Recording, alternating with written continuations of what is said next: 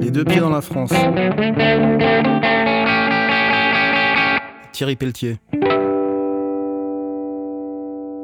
On avait ramassé 2000 psilos. On carburait comme des dingues depuis une semaine en avalant des infusions de plus en plus fortes.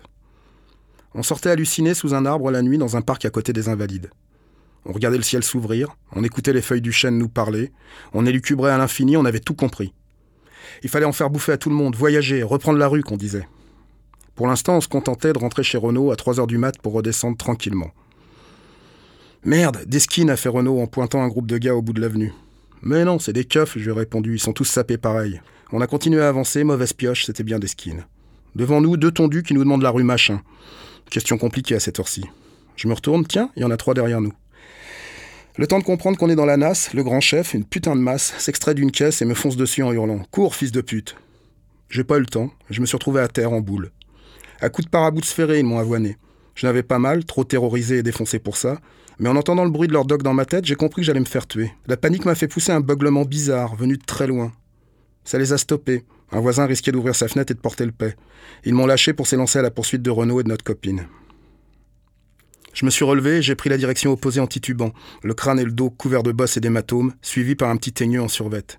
T'as pas honte de laisser ton pâté ta meuf? T'es pas un homme Alors allez à qui la rue? Vous êtes six, je veux juste pas mourir ce soir, je vous la laisse la rue. La teigne s'est retournée, ses potes étaient loin désormais. Il a décarré au petit trot les rejoindre. Renaud ne s'en est pas trop mal tiré. Quand ils lui ont demandé s'il était communiste, il a répondu qu'il était juste quelqu'un qui voulait faire la fête, ce qui était exact. Si t'es pas avec nous, t'es contre nous, lui ont-ils rétorqué.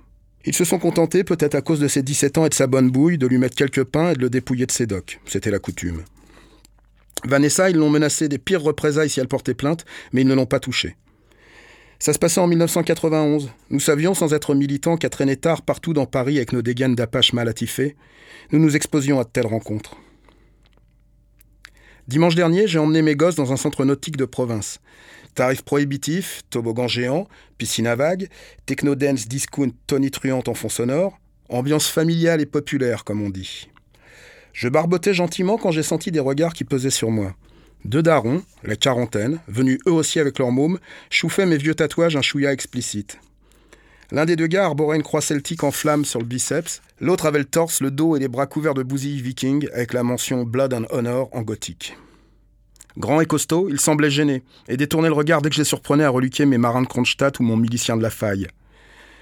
Je ne pense pas que mon gros bide et mon mètre 70 les aient impressionnés. Ils ont dû juste être surpris de me trouver en ce lieu.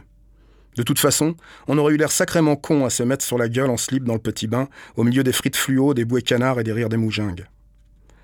On s'est tapé la douche, les vestiaires et le parking ensemble, toujours en évitant soigneusement de croiser nos regards.